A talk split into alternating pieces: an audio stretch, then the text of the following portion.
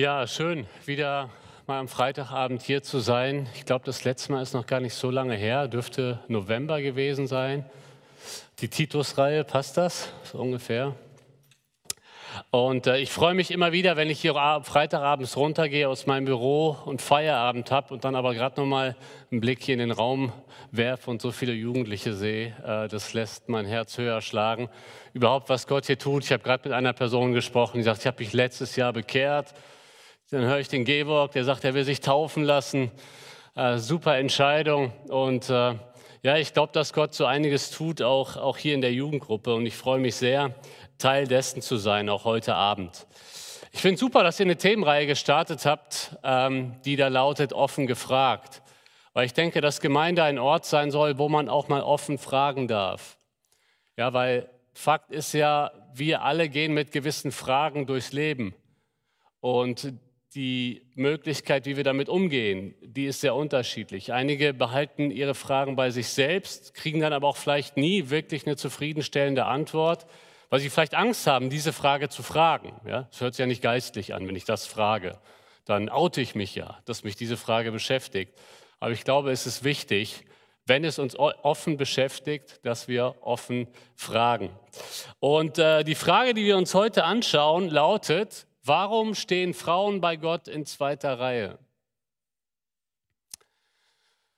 Es ist ja so, dass man mit Fragen enorm viel schon äh, lenken kann. Ja, ich war früher, bevor ich auf die Bibelschule gegangen bin, im Vertrieb tätig und bei uns hieß es dann in der Vertriebsschulung, wer fragt, führt das Gespräch. Das ist so. Nicht der, der am meisten redet, führt das Gespräch, sondern der, der die Fragen stellt, führt eigentlich das Gespräch. Und wenn ich zum Beispiel eine Person frage, hast du aufgehört, deine Frau zu schlagen? Ja, dann dränge ich ihn mit einer Frage in die Enge. Sagt er ja, dann gibt er damit zu, er hat sie mal geschlagen. Sagt er nein, schlägt er sie immer noch. Ja? Also das mal so als Illustration, was man mit Fragen so alles machen kann. Und mir wurde jetzt hier eine Frage gestellt, die habe ich mir nicht ausgesucht, die wurde mir gestellt. Warum stehen Frauen bei Gott in zweiter Reihe? Setzt ja schon mal voraus, sie stehen bei Gott in zweiter Reihe. Die Frage ist nur, warum? Und ich möchte das aber trotzdem mal hinterfragen. Stehen Frauen bei Gott wirklich in zweiter Reihe? Ich würde sagen, um die Antwort mal vorwegzunehmen, es kommt darauf an, wie wir die zweite Reihe definieren. Sind sie zweitrangig im Sinne von minderwertig? Kann ich euch jetzt schon sagen, die Antwort lautet ganz klar nein. Aber wie ist das Ganze mit der Frau zu verstehen und mit der Rolle? Ich blicke hier in viele weibliche Gesichter. Euch betrifft das Thema direkt. Aber da sitzen vielleicht auch einige männliche Vertreter ja hier, die sich die Frage stellen, ja, ist schon mal interessant, jetzt zu hören, wie der André diese Frage beantwortet. Aber praktisch hat das ja jetzt nicht direkt was mit meinem Leben zu tun. Vorsicht. Wir werden uns heute anschauen, wie Jesus Frauen behandelt.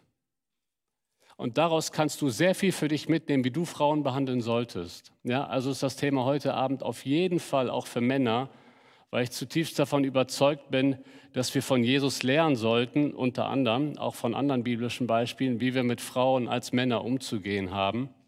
Und auch das, darauf werde ich heute Abend eingehen. Es war sowieso mal seit längerem ein Thema in der Jugend, ähm, dass man mal darüber spricht, Umgang mit dem anderen Geschlecht. Ein Stück weit wird das auch heute mit beantwortet aber das ist nicht der eigentliche Schwerpunkt. Ich habe das Thema so aufgezogen, dass ich heute fünf Thesen aufstellen möchte. Fünf Thesen und die möchte ich dann ähm, anhand der Bibel begründen. Weil letztendlich geht es ja um die Frage, wie Gott Frauen sieht. Ja? Und deswegen kann ich die Frage nur von der Bibel her beantworten. Nicht vom Zeitgeist, nicht ob etwas noch zeitgemäß ist oder nicht. Das ist nicht die Frage. Die Frage ist, was denkt Gott darüber? Und wenn wir etwas beantworten wollen, wie Gott über etwas denkt, müssen wir in die Bibel schauen. Dann können wir uns nicht auf unsere Gefühle verlassen, dann können wir uns auch nicht auf den Zeitgeist verlassen. Die einzige zuverlässige Offenbarungsquelle ist das Wort Gottes. Und das ist auch äh, mein Ansatz für heute Abend. Ich möchte die erste These einmal aufstellen und die ist total grundlegend. Die erste These lautet, Mann und Frau sind von der Schöpfungsordnung her gleichwertig, aber verschieden. Mann und Frau sind von der Schöpfungsordnung her gleichwertig, aber verschieden. Wir werden uns heute viele Bibelstellen anschauen. Es wird eine Bibelarbeit heute Abend. Ja? Und äh, ihr habt die Texte an der Wand, ihr könnt sie mitverfolgen. Ich möchte zunächst einmal auf den ersten Teil angehen. Mann und Frau sind gleichwertig. Und da müssen wir uns mal von vornherein die Schöpfungsordnung anschauen. Was sagt Gott über Mann und Frau? Da heißt es in 1. Mose 1, Vers 26 und 27, und Gott sprach, Lasst uns Menschen machen in unserem Bild, uns ähnlich. Sie sollen herrschen über die Fische des Meeres und über die Vögel, äh, über die Vögel des Himmels und über das Vieh und über die ganze Erde und über alle kriechenden Tiere, die auf der Erde kriechen. Und Gott schuf den Menschen nach seinem Bild, nach dem Bild Gottes schuf er ihn, als Mann und Frau schuf er sie. Wir müssen uns jetzt zunächst einmal die Frage stellen, was bedeutet das, dass der Mensch nach dem Ebenbild Gottes geschaffen ist? Das ist die erste Frage. Und die wird ganz unterschiedlich beantwortet. Einige sagen, das ist ja genau das, was der Mensch den Tieren voraus hat. Ja? Tiere sind nicht nach dem Ebenbild Gottes geschaffen. Und dann geht man hin und wählt den Ansatz, was kann der Mensch, was das Tier nicht kann. Das ist also das, was das Ebenbild ausmacht. Der Mensch kann, der Mensch hat eben mehr als nur einen Instinkt. Ja? Er kann rational denken und so weiter. Und das ist Teil der Ebenbildlichkeit. Vielleicht, wenn man mal in den hebräischen Text schaut, stellt man eigentlich fest, es hängt mit dem Herrschen zusammen. Weil der Mensch Ebenbild Gottes ist, soll er über die Welt herrschen. Ja, nicht im Sinne einer Ausbeutung, sondern im Sinne eines Managen.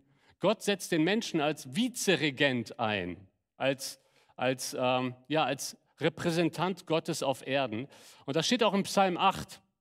Im Psalm 8, da heißt es in den Versen 4 und 6, was ist der Mensch, dass du seiner gedenkst und das Menschenkind, dass du dich seiner annimmst? Du hast ihn wenig niedriger gemacht als Gott und mit Ehre und Schmuck hast du ihn gekrönt. Das heißt, der Mensch ist gekrönt worden von Gott. Du hast ihn zum Herrn gemacht über deine Hände Werk. Alles hast du unter seine Füße getan. Das heißt, dass der Mensch Ebenbild Gottes ist, bedeutet, Gott hat ihn mit Würde ausgestattet. Das ist übrigens der Grund, warum wir die Menschenwürde auch in Deutschland hochhalten. Das erste Mal taucht der Begriff Menschenwürde in einer politischen Verfassung auf im Kontext der Dreieinigkeit. Ja? Das ist ein durch und durch biblisches Konzept. Der Mensch hat Würde, deswegen muss man den Mensch achten. Ich habe euch mal heute hier einen 50-Euro-Schein mitgebracht. Wenn ich den jetzt zerreißen würde, es wird wehtun, oder? Ihr würdet sagen, André, warum machst du das? Gib mir den doch lieber. Ich bin ein armer Student. Warum? Warum wäre das, wär das schade, wenn ich den zerreißen würde? Weil er 50 Euro wert ist, richtig? Jetzt ist meine Frage an euch, warum ist dieser Schein 50 Euro wert? Ist der, ist das, äh, der Hologrammstreifen, ist der 50 Euro wert? Ist das Wasserbild, was man hier sehen kann, wenn man es ins Licht hält, ist das 50 Euro wert? Ist das Material 50 Euro wert? Ihr könnt mir eine Reaktion geben. Ich sehe hinter den Masken nicht so viel. Einmal, also sind wir uns alle einig. Ne? Der Schein hat an sich keinen Wert von 50 Euro und doch ist er 50 Euro wert. Warum? Weil die Europäische Zentralbank gesagt hat, der Schein ist 50 Euro wert. Und hier ist die Unterschrift von Mario Draghi damals noch. Ja?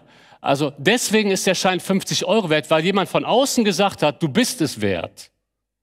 Und genau das ist das, was mit der Ebenbildlichkeit passiert. Gott hat gesagt, der Mensch ist Ebenbild Gottes, er ist wertvoll. Nicht, weil wir einen Wert in uns selbst haben, sondern weil Gott uns den Wert zugeschrieben hat. Und jetzt ist die Frage, hat Gott diesen Wert Mann und Frau gegeben oder nur Mann und der Frau ein bisschen? Versteht ihr? Die Frage müssen wir uns ja jetzt stellen. Und dann schauen wir nochmal in den Text in Vers 27. Da heißt es, und Gott schuf den Menschen nach seinem Bild, nach dem Bild Gottes schuf er ihn als Mann und Frau. Das heißt, die Bibel macht deutlich, Mann und Frau haben denselben Wert. Mann und Frau sind nach dem Ebenbild Gottes geschaffen worden.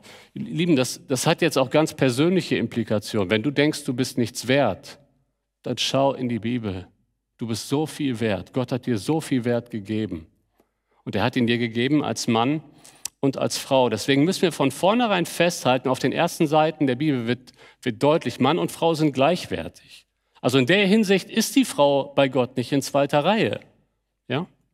Aber jetzt geht die Bibel auch noch einen Schritt weiter und macht deutlich, Mann und Frau sind verschieden geschaffen worden. Hier heißt es nämlich in Vers 27, als Mann und Frau schuf er sie. Äh, das Alte Testament, das werden viele von euch wissen, ist ja ursprünglich auf Hebräisch geschrieben worden. Und hier steht im Hebräisch nicht das normale Wort für Mann und das normale Wort für Frau, sondern hier wird das Geschlecht betont. Hier steht wortwörtlich, er schuf sie männlich und weiblich. Bedeutet, Gott wollte den Unterschied haben. Er hat nicht, im Englischen kann man das gut sagen, ne? God didn't make Adam and, e and Steve, Uh, he made Adam and Eve. Ja?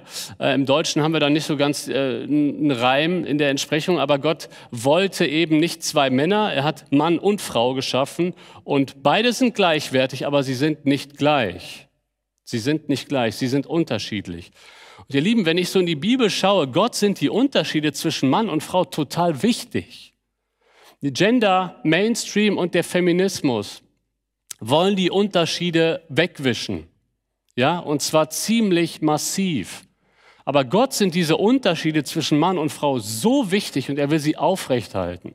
Da heißt es zum Beispiel auch in einem Gesetz in 5. Mose 22, Vers 5, Männerzeug darf nicht auf einer Frau sein. Also hier geht es wahrscheinlich um Werkzeuge und so weiter. Und ein Mann darf nicht das Gewand einer Frau anziehen. Denn jeder, der dies tut, ist ein Gräuel für den Herrn, dein Gott. Ich weiß, dass viele Gemeinden diesen Bibelvers dahingehend verstehen, also eher, ich sag mal, traditionell strengere Gemeinden, die sagen, die Frau darf keine Hose anziehen und der Mann, ja, darf eben, der Mann soll eine Hose anziehen, sagen wir mal so. Aber ich denke, dass eine Frau keine Hose anziehen darf, lässt sich nicht von diesem Vers ableiten. Was sich aber ableiten lässt von diesem Vers, ist, hier geht es um einen Lebensstil. Die Frau soll als Frau leben und als Frau erkannt sein ja? Und der Mann soll als Mann leben und männlich leben. Ja? Gott will Männer als Männer und Frauen als Frauen und nichts irgendwie so ein bisschen dazwischen. Und das macht die Bibel klipp und klar. Und hier arbeitet der Feminismus mit folgender Logik. Das sehen wir auf der nächsten Folie. Der Feminismus sagt, Gleichwertigkeit besteht nur, wenn Gleichheit ohne Unterschiede gegeben ist. Das ist die Logik des Feminismus. Gleichwertig, gleich, keine Unterschiede. Nur wenn es keine Unterschiede mehr gibt, wenn die Frau alles das tun darf, was der Mann, dann ist sie auch gleichwertig. Das ist die Logik des Feminismus, ja? Das heißt, der Feminismus setzt gleiche Würde und gleiche Rolle eben gleich. Du bist nur, du hast nur die gleiche Würde wie der Mann, wenn du all das machst, was der Mann macht und es dir nicht verboten ist. Das müssen wir einfach wissen in der ganzen Debatte. Das ist der Knackpunkt. Ja? Das ist die Logik des Feminismus. Und die Verschiedenartigkeit wird heruntergespielt. Die Bibel hält die Verschiedenartigkeit von Mann und Frau bei der Betonung, dass beide gleichwertig sind, aber total hoch. Die Bibel erkennt an, dass die Frau das schwächere Geschlecht ist. Ja, das sehen wir zum Beispiel in 1. Petrus 3, Vers 7. Da sagt Petrus, ihr Männer ebenso wohnt bei ihnen, also bei euren Frauen, mit Einsicht als bei einem schwächeren Gefäß, dem weiblichen, und gebt ihnen die Ehre ja? Also die Bibel erkennt an, die Frauen sind das schwächere Gefäß. Übrigens, ich habe das nie für möglich gehalten, aber irgendwann kam eine, eine Frau zu mir und sagte ja, wir werden als Gefäß dargestellt. Ja? Bitte nicht falsch verstehen, denk an eine kostbare Ming-Vase. Ja? Ähm, mit der man behutsam umgehen muss. Sie ist etwas zerbrechlicher und dementsprechend wird sie mit Ehre behandelt. Das ist das Bild. Das ist nicht degradierend. Im Gegenteil. Ja, es betont so sehr den Wert einer Frau. Sie ist, sie ist ein schwächeres Gefäß, aber deswegen sollen wir Männer der Frau Ehre geben. Das ist die biblische Botschaft. Wir sehen das im Buch Ruth. Boas ist so ein, ein Gentleman. Von Boas kann man so viel lernen, wie man mit Frauen umgeht. Und Boas, also Ruth, eine Moabiterin, ist bei Boas auf dem Feld und arbeitet. Und sie ist ganz alleine, sie ist freiwillig. Und Boas setzt sich für ihren Schutz ein und sagt zu Ruth, richte deine Augen auf das Feld, wo man schneidet und geh den Sammlerinnen hinterher. Habe ich nicht den Knechten befohlen, dich nicht anzutasten? Das ist eine Aussage. Er sagt, ich habe meinen Knechten gesagt, weh, ihr packt die Ruth an. Ja? Sie ist als Frau wehrlos gegen mehrere Männer. Und die Bibel erkennt das durchweg an und sagt, Frauen müssen beschützt werden. Sie sind das schwächere Gefäß. Unsere, äh, unsere Gesellschaft, denke ich, erkennt das auch noch an, zum Teil, auch wenn der Feminismus und die Genderideologie an dieser Stelle echt Druck machen. Aber ich will euch zwei Beispiele sagen. Einmal die Polizei und die Frauenparkplätze. Einmal nächste Folie. Ich habe gestern noch ähm, mit einer Polizistin gesprochen Und ich habe ihr die Frage gestellt, ist es so, dass wenn ihr Streife fahrt, ihr immer äh, mit einem, also du als Frau, wenn du als Frau Streife fährst, muss immer ein Mann dabei sein oder fährst du auch manchmal mit einer anderen Frau Streife? Und sie hat gesagt, nur im alleräußersten Notfall fahre ich mit einer anderen Frau. Das ist normalerweise immer so geregelt.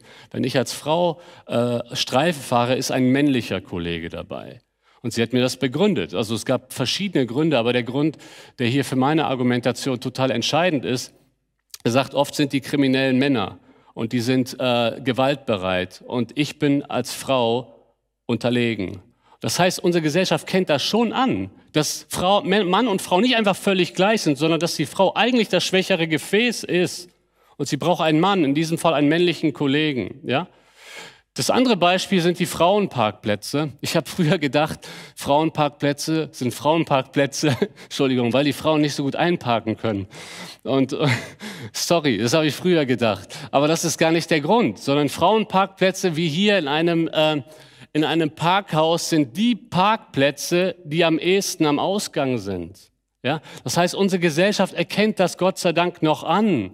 Frauen sind ein Stück weit eher gefährdet als Männer, wenn sie allein im Parkhaus sind. Ja? Sie brauchen einen besonderen Schutz. Wir können Mann und Frau nicht einfach völlig gleich behandeln. Es gibt Unterschiede und darauf müssen wir eingehen. Versteht ihr? Und wenn wir das, wenn wir den Feminismus konsequent zu Ende denken, darf es keine Frauenparkplätze mehr geben. Weil das ist Diskriminierung. Wenn wir, die, wenn wir den Frauen eingestehen, sie können nicht alleine durchs Parkhaus und sie schaffen es schon selber, wenn wir das denen nicht zumuten. Dann schickt mal zwei Polizistinnen zu den Hells Angels. Mal gucken, was die Rocker mit den zwei Polizistinnen machen. Ja, also der, der, ich möchte mal die Behauptung aufstellen, der Feminismus konsequent zu Ende gedacht ist frauenfeindlich. Der Feminismus ist frauenfeindlich. Das biblische Bild von Frau erkennt die Unterschiede an und trifft entsprechende Vorkehrungen, damit Frauen äh, geschützt werden. Frauen müssen anders behandelt werden in gewissen Situationen, weil Mann und Frau nicht einfach völlig gleich sind, schon allein körperlich. Ich habe euch übrigens hier ein super Buch mitgebracht von John Piper und Wayne Grudem. Wayne Grudem hat in Harvard und Cambridge studiert. Also das sind Männer, die haben sich wirklich wissenschaftlich mit Bibeltexten auseinandergesetzt und äh, einiges aus meinem Vortrag habe ich auch aus dem Buch. Und hier schreibt auch ein Professor für Biologie über die Unterschiede von Mann und Frau auch körperlich und so weiter und was das auch mit der Rolle, mit der entsprechenden Rolle zu tun hat, das gibt es für 40 Euro zu kaufen, lohnt sich auf jeden Fall. Da wird so ziemlich alles abgedeckt ähm, zu diesem Thema. Ja, deswegen denke ich, ähm, dass die Bibel hier an, an dieser Stelle überhaupt nicht frauenfeindlich ist. Im Gegenteil, der Feminismus ist frauenfeindlich. Dann sehen wir aber auch von Anfang an, Mann und Frau bekommen unterschiedliche Aufgaben von Gott. Sehen wir auch schon in der Schöpfungsordnung vor dem Sündenfall. Und das ist ganz entscheidend. Vor dem Sündenfall. Weil die Argumentation, ich meine, machen wir uns nichts vor, das Thema, worüber ich heute Abend spreche, ist auch unter Christen völlig kontrovers. Ja? Und wird von Christen unterschiedlich beantwortet. Und die Argumentation ist häufig, dass die Rollenunterschiede nach dem Sündenfall kamen. Aber wir in Christus ja jetzt erlöst sind und los nicht mehr unter dem Fluch sind, also darf es keine Rollenunterschiede mehr geben. Deswegen ist mir das so wichtig zu betonen. Vor dem Sündenfall hat Gott schon Mann und Frau unterschiedliche Aufgaben gegeben. In 1. Mose 2, Vers 15, damals gab es Eva noch nicht, Adam war alleine. Und da heißt es in Vers 15, und Gott der Herr nahm den Menschen und setzte ihn in den Garten Eden, ihn zu bebauen und ihn zu bewahren. Also der Mann hat eine Aufgabe, er, hat eine, er ist für den Garten zuständig. Ja? Ähm, er soll den Garten managen, das ist seine Verantwortung. Und dann heißt es in Vers 18, dann sagte Jahwe Gott, es ist nicht gut, dass der Mensch so allein ist. Ich will ihm eine Hilfe machen, die ihm genau entspricht. Das heißt, hier haben wir Gottes unterschiedliche Aufgaben für Mann und Frau vor dem Sündenfall. Der Mann hat die Verantwortung, die Hauptverantwortung, aber Gott sieht ein, dass der Mann auch eine Hilfe braucht und die Frau ist Gehilfin für den Mann. Das ist ihre Aufgabe. Sie sind gleichwertig, aber sie haben unterschiedliche Aufgaben. Der Mann hat die Hauptverantwortung, aber Gott weiß auch, dass der Mann einen Helfer braucht an seiner Seite und übergibt diese Aufgabe der Frau. Das ist keine Degradierung der Frau, nur Hilfe sondern Gott weiß zugleich, der Mann braucht die Hilfe. Ja, und sie sind gleichwertig, sie haben aber unterschiedliche Aufgaben. Ich bin, glaube ich, auch im Rahmen unserer, unserer Titus-Auslegung auch schon so ein bisschen darauf eingegangen. Deswegen komme ich jetzt zur zweiten These. Die zweite These, übrigens, ihr könnt am Ende Fragen stellen. Ja, wir bauen am Ende QA ein, so ein bisschen, wenn das okay ist. Ja, ähm, dann könnt ihr euch die Fragen mitnehmen. Die zweite These ist: Seit dem Sündenfall befinden sich Mann und Frau im ständigen Geschlechterkampf. Die Unterschiede gab es vorher schon, vor dem Sündenfall, aber seit dem Sündenfall befinden sich Mann und Frau im ständigen Geschlechterkampf. Da heißt es in 1. Mose 3, Vers 16, zu der Frau sprach er, ich werde sehr vermehren die Mühsal deiner Schwangerschaft, mit Schmerzen sollst du Kinder gebären. Der Satz, der jetzt kommt, auf den will ich hinaus. Nach deinem Mann wird dein Verlangen sein, er aber wird über dich herrschen.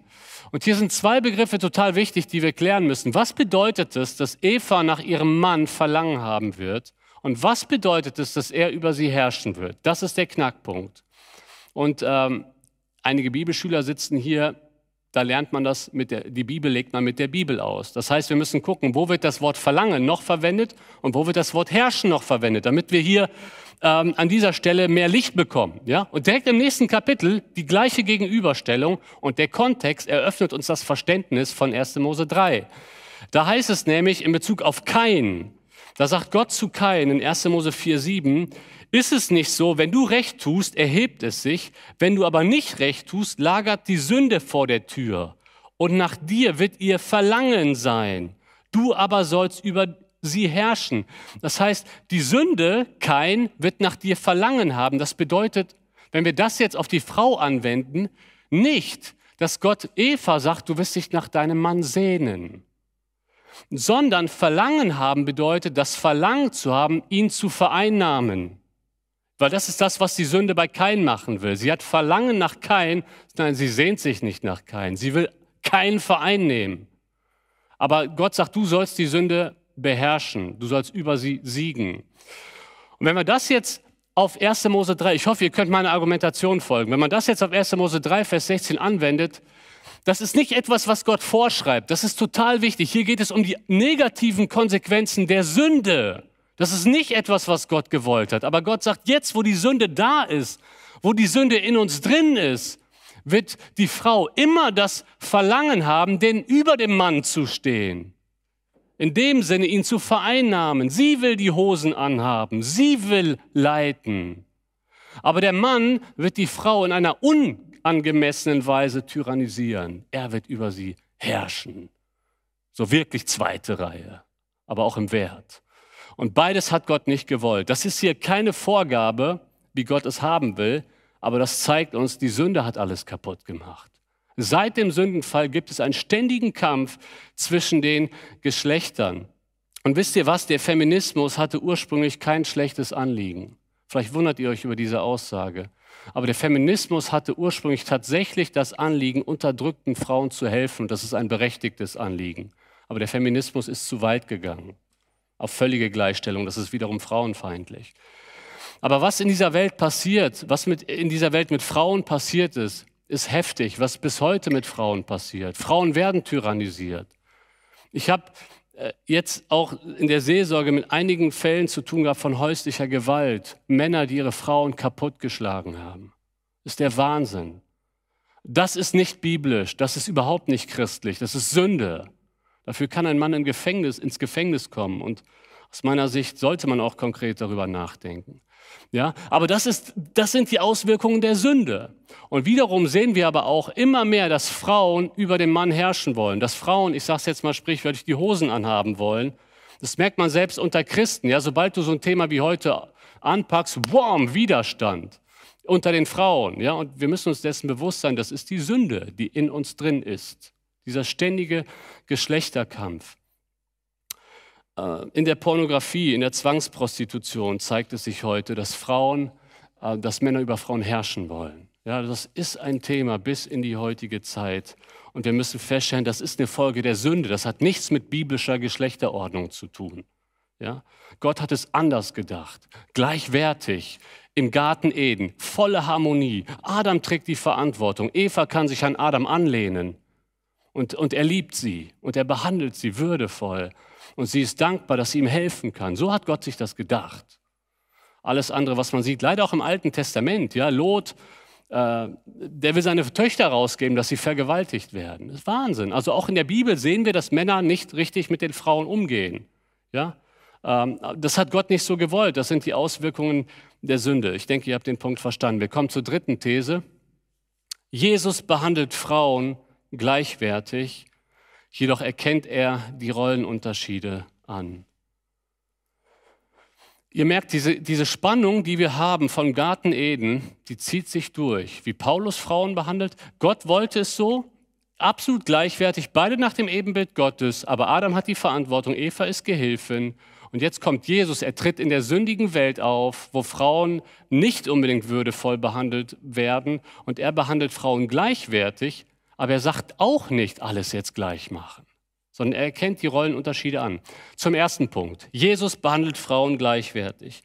Für mich war es echt ein Segen, mich nochmal damit zu beschäftigen, wie Jesus mit Frauen umgeht, weil es mir als Mann so viel gezeigt hat, wie ich mit Frauen umgehen sollte. Jesus hat den, ihren Eigenwert als Person anerkannt. Meine, Jesus hat, mit, Jesus hat Frauen öffentlich direkt angesprochen. Da sagen wir heute, pff, ja, was ist daran denn besonders? In der damaligen Zeit war das was sehr Besonderes. Jesus setzt sich über kulturelle Gegebenheiten hinweg, um deutlich zu machen, wie viel Wert Frauen für ihn haben. Ich will euch einen Beleg liefern, Johannes 4. Schaut mal, da steht schwarz auf weiß, Johannes 4, Vers 27. Und darüber kamen seine Jünger und wunderten sich, dass er mit einer Frau redete. Dennoch sagte niemand, was suchst du oder was redest du mit ihr? Jesus trifft hier eine Frau an einem Brunnen. Und Jesus hätte eigentlich einen anderen Weg gehen können, aber er ist bewusst diesen Weg gegangen, weil er diese Frau da treffen wollte. Eine Frau, die sich viele Fragen gestellt hat über ihr Leben. Eine Frau, die so auf der Suche war nach Anerkennung. Und sie hat es bei vier Männern versucht und sie ist immer wieder gescheitert. Übrigens, vielleicht bist du auch auf der Suche danach möchte dir sagen, Jesus möchte dir echte Anerkennung geben, aber die findest du auch nur bei ihm. Und Jesus spricht diese Frau an und die Jünger kommen, zwölf Männer, ne, so richtige Kerle, Fischer, und stellen sich die Frage, was redet der mit einer Frau? Also da kriegen wir das Denken, ja. Das war kein biblisches Denken der Jünger, das war kulturelles Denken. Ein Mann redet doch nicht einfach mit einer Frau. Und Jesus sprengt diese, die, diese sozialen Aspekte und spricht sie an, weil sie ihm so viel wert ist.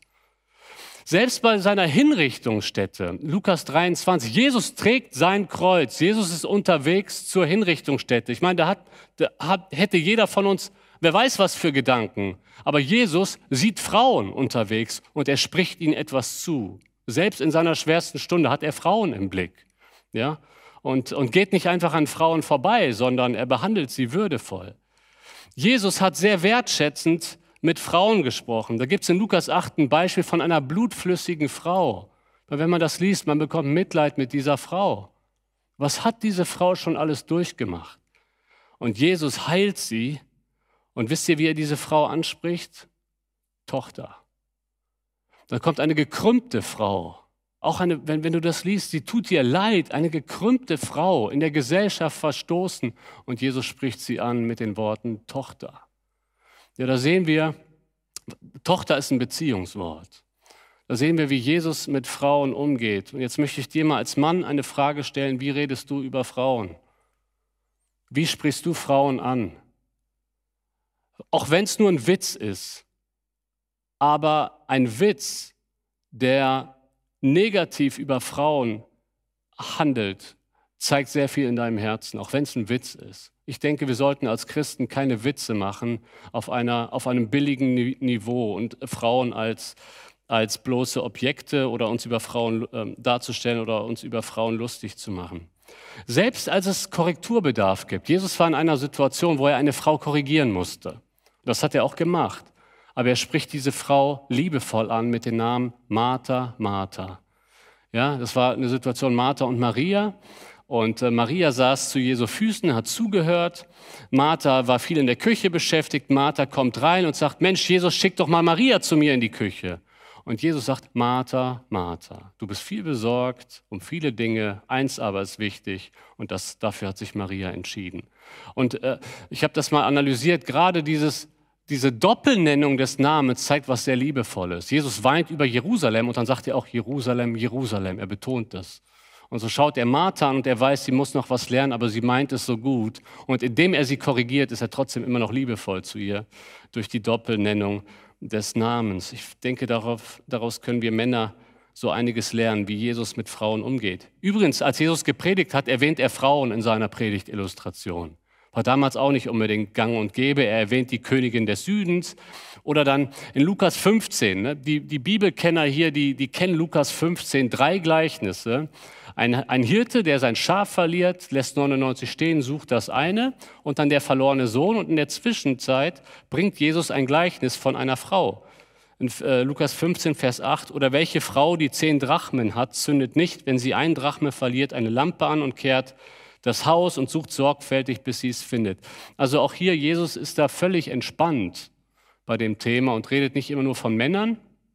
Ich sage das bewusst mal, mir ist das irgendwann aufgefallen in Predigtillustration, dass ich auch mal Frauen erwähnen sollte, äh, nicht immer nur Männer. Und Jesus hat das gemacht. Jesus äh, erwähnt auch Frauen als Beispiele. Ähm, wir könnten immer weitergehen. Jesus bricht soziale Bräuche. Ne? Maria muss nicht in die Küche. Das war, das war ein Skandal. Ähm, das Wohnzimmer voller Männer, alle Jünger und Jesus und der Rabbi lehrt und die Männer hören zu. Das war das Setting der damaligen Zeit. Und jetzt sitzt da eine Frau mittendrin. Das war schon ein Novum. Aber dass die Frau da auch noch sitzt, während eine andere Frau in der Küche ihre Hilfe braucht, da wird jeder sagen, Jesus, das geht doch gar nicht, schick sie zurück. Und Jesus sagt, nein, sie soll Theologie studieren als Frau. Ja, sie soll mir zuhören, sie soll von mir lernen. Und Jesus setzt sich da über Bräuche hinweg. Übrigens, nach der Totenauferstehung, wen ist Jesus zuerst begegnet? Frauen. Ja, er, hat sich, er, er konnte sich ja entscheiden, wen zeige ich mich äh, zum ersten Mal. Und er hat sich für die Frauen entschieden. Ah, also halten wir fest, Jesus ist sehr, sehr wertschätzend mit Frauen äh, umgegangen, ähm, sogar entgegengesetzt der Kultur. Aber, und jetzt kommt das Aber, Jesus erkennt die Rollenunterschiede an. In Lukas 6 habe ich erst letztens nochmal gelesen.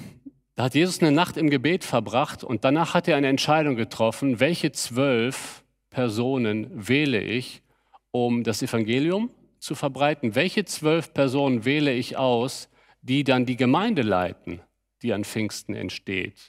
Welche Personen wähle ich aus, die lehren, die besondere Offenbarung empfangen, weil Epheser sagt, die Gemeinde ist auferbaut auf Grundlage der Apostel und Propheten. Ja? Also welche Apostel wähle ich? Und dann heißt es in Lukas 6, in den Versen 13 bis 16, und als es Tag wurde, rief Jesus seine Jünger herbei, wählte aus ihnen zwölf, die er auch Apostel nannte, und dann werden zwölf Männer genannt. Das heißt, Jesus war klar, die Leitung der Gemeinde und die Lehre in der Gemeinde obliegt Männern. Ist Jesus frauenfeindlich? Ich meine, nach dem, was wir uns gerade alles angeschaut haben, wird, glaube ich, niemand auf diese Idee kommen, wie wertschätzend er mit Frauen umgeht. Aber er kennt die Rollenunterschiede an. Gleichwertig, aber unterschiedliche Aufgaben. Ja, und dann sehen wir in Apostelgeschichte 2, Vers 42, sie verharrten aber in der Lehre der Apostel. Das heißt, diese Apostel, die Jesus hier auserwählt hat, zwölf Männer, haben die Gemeinde belehrt. Ja, auf, auf, auf ihrer Lehre baut die Gemeinde, sie leiten die Gemeinde. Ähm, dann kommt die vierte These. Paulus behandelt Frauen gleichwertig, jedoch erkennt er die Rollenunterschiede an. Paulus behandelt Frauen gleichwertig. Bei Jesus hast du vielleicht noch gesagt, auf jeden Fall, wenn du so ein bisschen kritisch heute Abend zuhörst. Aber für viele ist Paulus ein, ähm, ein Frauenfeind. Und ich möchte das mal völlig auf den Kopf stellen und euch darlegen, warum Paulus überhaupt kein Frauenfeind ist, sondern dass er genauso wie Jesus, genauso wie der Rest der Bibel Frauen unglaublich schätzt und sehr, sehr viel Wertschätzung ausdrückt. Ich möchte euch die Stellen mal zeigen. Einmal ist es Römer 16. In Römer 16 spricht Paulus sehr wertschätzend von weiblichen Mitarbeitern. Da heißt es, in Römer 16, erstmal in Vers 6, grüßt Maria, die viel Mühe und Arbeit um euch gehabt hat. Dann in Vers 12, grüßt die Tryphäna und die Tryphosa, die in dem Herrn arbeiten. Grüßt die Perses, meine Liebe, die sich viel gemüht hat im Dienst des Herrn. Grüßt Rufus, den Auserwählten in dem Herrn, und seine Mutter, die auch mir eine Mutter geworden ist. Ja, also einfach mal so, so ein Auszug ja, aus Paulus Worten, wie wertschätzend er über äh, Mitarbeiterinnen spricht in der Gemeinde. Grüßt die Perses, meine Liebe. Übrigens, was ist, aus, was ist mit der wichtigste Brief im Neuen Testament? So theologisch gesehen. Römerbrief, danke, dass ihr das sagt.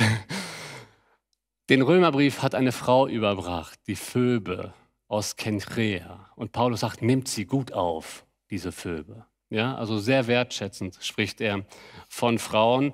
Vielleicht sagst du jetzt, ja, gut, hat mich immer noch nicht ganz überzeugt. Dann schauen wir uns Epheser 5, Vers 25 an. Da sagt Paulus, ihr Männer, liebt eure Frauen, wie auch Christus die Gemeinde geliebt hat und sich selbst für sie dahingegeben hat. Wenn wir uns jetzt mal, diese Aussage bekommt noch mehr Gewicht, vielleicht denkst du jetzt, okay, was ist das Besondere an einer Aussage, liebt eure Frauen? Klar, wir schauen das aus unserer heutigen Sicht aus, auf diesen Text. Aber was hat es damals bedeutet? Damals in, in der jüdischen äh, Gesetzgebung, da, da, ähm, da hatten Frauen keine Rechte, sie waren Eigentum des Mannes. Und äh, bei den Griechen und Römern, die ja eben die griechisch-römische Zeit geprägt haben, da waren die Frauen nur für den Haushalt und die Kinder zuständig und die Männer gingen leider ihren Vergnügungen auch außerhalb des Hauses nach. Ja, also den, den Begriff eheliche Treue gab es nicht in der griechisch-römischen Welt. Und in dieser Zeit spricht Paulus und sagt, ihr Männer liebt eure Frauen. Das war ein Novum. Für uns ist es klar, wir kennen den Text vermutlich. Aber die damals haben das das erste Mal gehört. Meine Frau lieben. Hier steht im Griechischen Agape, ein besonders starkes Wort auch für Liebe. Und ähm, wie viele Bibelschule haben wir hier eigentlich sitzen? Alle mal, okay, ja, so ein paar. Das Neue Testament ist ja in Griechisch verfasst worden. Und im Griechischen gibt es ja eine grammatikalische Form. Ähm, das Präsens im Griechischen ist durativ gemeint. Das heißt, wenn Paulus hier sagt, liebt eure Frauen, bedeutet das, hört sie nie auf zu lieben. Liebt sie dauernd. Liebt sie nicht nur, wenn sie 20 ist, liebt sie auch, wenn sie 80 ist. Liebt sie nicht nur, wenn sie abends schöne Kerzen im Schlafzimmer aufgestellt hat, liebt sie auch am frühen Morgen. Hört nicht auf, sie zu lieben, euer ganzes Leben lang. Das ist die biblische Botschaft, wie ein Mann mit seiner Frau umgehen soll. Lieb sie ohne Ende, gib dich für sie hin. Da haben die Römer sich wahrscheinlich gedacht, was, ich soll sterben für meine Frau? Die sagt, genau, genauso wie Christus für seine Gemeinde gestorben ist, sollst du dich für deine Frau hingeben. Wenn man das liest, kann man Paul, darf man Paulus nicht als Frauenfeind darstellen. Paulus geht weiter, 1. Korinther 7, das nächste Novum. Hier geht es um Sexualität in der Ehe, in 1. Korinther 7. Und da heißt es in 1. Korinther 7, Vers 3, der Mann leiste der Frau, was er ihr schuldig ist, desgleichen die Frau dem Mann. Paulus sagt, die Frau hat ein Recht im Bett. Und er fängt mit dem Recht der Frau an. Guckt euch den Vers an. Ja? Und das war ein Novum. Das schreibt er den Korinthern. Korinth wurde rumgehurt. Und Paulus sagt, die Frau hat ein Recht im Bett. Und du als Ehemann sorg dafür, dass sie ihr Recht bekommt. Da kann man doch nicht sagen, Paulus ist ein Frauenfeind, oder? Das ist zu kurz gedacht, viel zu platt. Es gibt einen weiteren Vers, merke, die Zeit läuft davon, deswegen schauen wir uns den jetzt nicht an. Ähm, Paulus erkennt die Rollenunterschiede an. Und äh, da kommen wir jetzt auf, ein, auf eine Stelle, die auch für die Gemeinde eine ganz, ganz große Relevanz hat. Und das ist 1 Timotheus 2, Vers 12. Da sagt Paulus, ich erlaube aber einer Frau nicht zu lehren, auch nicht über den Mann zu herrschen, sondern ich will, dass sie sich in der Stille halte. Jetzt müssen wir uns erstmal die Frage stellen, was bedeutet lehren und was bedeutet herrschen ja, in der Gemeinde. Hier geht es nur um die Gemeinde. Hier geht es nicht darum, dass Paulus sagt, eine Frau darf in der Gesellschaft nicht leiten, ja, eine Abteilungsleiterin sein in einem Unternehmen. Hier geht es um die Gemeinde. Das wird aus 1 Timotheus 3 deutlich. Aber er sagt, er soll, eine Frau darf nicht in der Gemeinde, wo Männer mit dabei sind, das ist der Punkt, lehren. Lehren ist was Autoritatives. Ja, also das, was wir heute auch mit, mit der Predigt eigentlich äh, tun. Ein, ein Auffordern der Gemeinde, da nach dem Wort Gottes zu leben. Das fällt hier drunter. Und sie soll nicht herrschen, das heißt, sie soll nicht Autorität ausüben. Wir würden heutzutage sagen, sie soll nicht leiten. Und wir verstehen das, ich verstehe das so, wir als Gemeindeleitung verstehen das so, wir als Gemeinde verstehen das so, dass der Text hier sagen möchte, eine Frau soll nicht in einer gemischten Versammlung predigen und eine Frau soll nicht die Gemeinde leiten. Aber sie ist deswegen überhaupt nicht weniger wert. Und Paulus ist kein Frauenfeind, wie wir es gerade gesagt haben. Gleichwertig, aber unterschiedliche Aufgaben. Man kann das mit der Dreieinigkeit vergleichen. Innerhalb der Dreieinigkeit gibt es unterschiedliche Aufgaben. Ich meine, so ziemlich jeder, der hier sitzt, also jeder, der wiedergeboren ist, sagt, Gott, der Vater ist Gott, der Sohn ist Gott und der Heilige Geist ist Gott. Aber der Sohn hat sich dem Vater untergeordnet und der Heilige Geist hat sich dem Sohn untergeordnet. Da gibt es unterschiedliche Aufgaben in der Dreieinigkeit. Aber da wird doch keiner auf die Idee kommen zu sagen, der Sohn ist weniger Gott, weil er sich dem Vater untergeordnet hat. Der Heilige Geist hat das Anliegen, den Sohn groß zu machen. Aber da wird doch keiner sagen, dann ist der Heilige Geist, wenn er sich ja dem Sohn unterordnet, weniger Gott. Alle sind Gott, aber sie haben unterschiedliche Aufgaben. Und so versteht Gott auch Mann und Frau gleichwertig, voll und ganz, aber unterschiedliche Aufgaben. Dieser Vers wird von vielen als kulturell veraltet betrachtet, von vielen Christen. Und ich möchte euch aufzeigen in der Kürze der Zeit, dass, dass das hier eigentlich nicht ziehen kann, weil Paulus sich auf die Schöpfung beruht. Guckt mal, das seine erste Begründung dafür, dass eine Frau nicht lehren und nicht herrschen soll, ist, ähm, Vers 13. Denn Adam wurde zuerst gebildet, danach Eva. Das heißt, Paulus bezieht sich auf die Schöpfung. Die Schöpfung ist immer kulturell unabhängig. Sie ist Gottes zeitlose Institution. Und, und wir haben uns den Text gerade angeschaut. Ich denke, Paulus spielt auf 1. Mose 2 an. Adam wurde zuerst geschaffen. Er hat die Verantwortung bekommen. Eva wurde danach geschaffen als Gehilfin. Das ist hier Paulus Argumentation. Und deswegen soll eine Frau nicht Autorität ausüben in der Gemeinde. Die zweite Begründung ist der Betrug beim Sündenfall. Vers 14, und Adam wurde nicht betrogen, die Frau aber wurde betrogen und fiel in Übertretung. Wie ist das zu verstehen? Ich denke nicht, dass Paulus hier sagen möchte, ist, Frauen sind versuchbarer als Männer. Es gibt Ausleger, die das denken. Ich denke nicht, dass das hier die Argumentation ist. Ähm, die Schlange hat die Rollen vertauscht im Garten Eden. Ist euch das bewusst? Wen spricht die Schlange an? Ganz bewusst die Frau. Adam hätte vermutlich auch genauso gesündigt wie Eva. Also ich denke nicht, dass eine Frau grundsätzlich versuchbarer ist für Satan als ein Mann. Ich glaube auch nicht, dass Paulus das hier denkt. Sondern die Frau spricht, äh, die Schlange spricht die Frau an, obwohl Adam auch da war. Das wissen wir manchmal nicht. Ne? Aber im, im Text heißt es in 1. Mose 3, dass Adam bei Eva war. Das heißt, sie stehen eigentlich zusammen, aber die Schlange spricht bewusst die Frau an, sie vertauscht die Rollen. Wen spricht Gott nach dem Sündenfall zuerst an, die Frau oder den Mann? Den Mann. Er fragt Adam, wo bist du? Adam, was hast du getan? Gott zieht den Mann zur Verantwortung zuerst. Ja? Und ich denke, dass das Argument hier von Paulus ist, die Schlange hat die Rollen vertauscht und das ist im Desaster gelandet. Und deswegen sollten wir als Gemeinde nicht die Rollen vertauschen. Das hat schon die Schlange gemacht. Ich denke, das ist vielmehr die Argumentation hier im Text. Jetzt möchte ich aber positiv enden mit der fünften These. Die fünfte These lautet, Frauen haben als gleichwertige Persönlichkeiten sehr viele wunderbare Dienstmöglichkeiten und sollten darin gefördert werden. Ähm, die einzige Einschränkung, die eine Frau im Dienst in der Gemeinde eigentlich hat, ist nicht zu predigen. Aber auch vor Frauen ist das auf jeden Fall möglich. Nicht zu predigen in einer gemischten Gruppe und nicht zu leiten in einer gemischten Gruppe. Ansonsten sagt Gott, eine Frau ist gleichwertig, sie kann alle Dienste auch tun. Ja? Ähm, die Gaben, die Gott gibt, gelten nicht nur Männern. Und da gibt es überhaupt in 1. Korinther 12 keine Differenzierung. Diese Gaben sind für die Männer, diese Gaben sind für die Frauen. Es gibt Frauen, die die Lehrgabe haben. Die sollten wir fördern, dass sie die Lehrgabe entfalten und dann zum Beispiel im Frauenhauskreis oder auf Frauenkonferenzen ähm, auch einsetzen.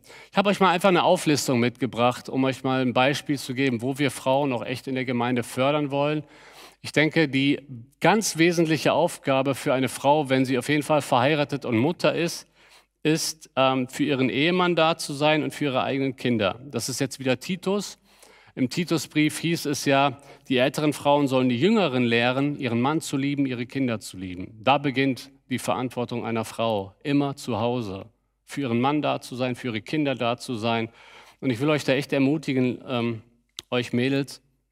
Ich glaube, wir leben in einer Zeit, wo Mutter sein als nicht unbedingt nicht erstrebenswert, so krass würde das vermutlich keiner sagen, aber wenn du Mutter bist und einfach deine drei Kinder konsequent erziehst, aber nicht mehr arbeiten gehst, dann verpasst du was. Da müssen wir echt uns vom Wort Gottes korrigieren lassen. Gott sagt, es ist so eine hohe Berufung, Mutter zu sein, für die Kinder da zu sein. Ja? Da gab es mal ein Meeting von mehreren Frauen und alle haben angefangen zu erzählen, was sie so machen. Und die erste stellt sich vor, ja, ich bin CEO in einem großen, lass es mal ein IT-Unternehmen sein. Und alle bewundern die, wow, eine Frau, die es, die es geschafft hat. Und dann kommt die nächste und stellt sich vor, ja, ich bin Abteilungsleiterin in der Entwicklung, in der Automobilindustrie. Und alle sagen, wow. Krass. Dann kommt die nächste und sagt, ja, ich habe Germanistik studiert und bin Lektorin für einen großen Verlag, habe auch ein paar Bücher selber geschrieben. Wow, du hast es echt geschafft. Dann kommt die nächste, es war eine Christin, ähm, die meldet sich zu Wort und sagt, ja, ich bin leidenschaftlich Hausfrau und Mutter und ich erziehe fünf Männer Gottes. Ja, und erzählt das mit voller Überzeugung. Und ich glaube, wir dürfen nicht unterschätzen, was der Dienst einer Mutter für das Reich Gottes an Impact haben kann. Ja, und deswegen die Bibel sagt, hey, wenn du, wenn der Herr dir Kinder anvertraut, das ist eine Riesenaufgabe, ein wunderbarer Dienst. Und Frauen haben nochmal einen ganz besonderen Zugang zu Kindern, den Männer so nicht unbedingt haben. Aber wir sollten fördern die Evangelisation und Mission. Eine Frau kann natürlich evangelisieren, sie sollte, sie darf auch Männer evangelisieren. Weil dass sie nicht predigen soll, gilt nur innerhalb der Gemeinde. Auf der Straße kann sie predigen. Ja, sie kann anderen Männern predigen auf der Straße, das Evangelium. Ähm, da gibt es keine Einschränkungen aus meiner Sicht. Ähm, ein Zeugnis ablegen, Kinderarbeit in der Gemeinde, Gastfreundschaft, Besuchsdienst. Ja, was können Frauen da auch gerade für ein großer Segen sein für das Reich Gottes? In der Bibel gibt es Dutzende Beispiele. Hilfeleistung. Ja, oft haben Frauen einen besonderen Blick für Nöte, den wir Männer nicht immer so haben. Und ich glaube, auch das hat Gott in gewisse Frauen ganz besonders hineingelegt. Seelsorge. Verkündigung im Frauenhauskreis, Mentoring für junge Frauen, Gesang und Anbetung und, und, und. Das ist keine abgeschlossene Liste. Und ich bin der Meinung, dass wir Frauen auch total fördern sollten. Mir wird es immer klarer, wir sollten Frauen fördern, die die Gabe haben zu predigen. Weil ich glaube, wir brauchen Frauen, die auch mal äh, hier in Deutschland Frauenkonferenzen aufziehen und Gottes Wort auslegen, predigen für Frauen. Aber wenn wir solche Frauen haben, die die Gabe haben, wir sollten sie fördern. Ja? Äh, in der Seelsorge super wichtig. Ich mache gerade äh, einige Seelsorgefälle mit einer anderen Frau zusammen, damit sie gefördert wird in der Seelsorge. Weil ich mache persönlich keine Dauerseelsorge allein mit einer Frau. Ein, zwei Gespräche am Anfang ja, aber nicht wöchentlich immer wieder treffen. Aber ich habe eine andere Frau dazugenommen und sie sitzt mit dabei und sie lernt. Und ich denke, sie ist eine super Seelsorgerin. Und so sollten wir in der Gemeinde Frauen im Dienst fördern, was das Zeug hält. Ja, die einzige Einschränkung ist nicht predigen in der gemischten äh, Versammlung und nicht Gemeinde leiten. Ansonsten ähm, haben Frauen echt sehr, sehr viele Dienstmöglichkeiten. Und ich will euch da an dieser Stelle echt auch Mut machen, allen Frauen hier im Raum. Hängt euch rein in das Werk des Herrn und ihr sollt einfach wissen, dass ihr vor Gott absolut gleichwertig seid. In dieser, in dieser Hinsicht steht ihr bei Gott nicht in zweiter Reihe. Wir haben gesehen, wie Jesus mit Frauen umgeht. Wir könnten jetzt in das Buch Hohelied gehen, ne? Äh, wie aktiv die Frau da ist und so weiter. Die Bibel ist nicht frauenfeindlich. Das ist das, was ich deutlich machen möchte. Ich hoffe damit die Frage beantwortet zu haben, warum stehen Frauen bei Gott in zweiter Reihe? Sie sind gleichwertig, aber sie haben unterschiedliche Aufgaben.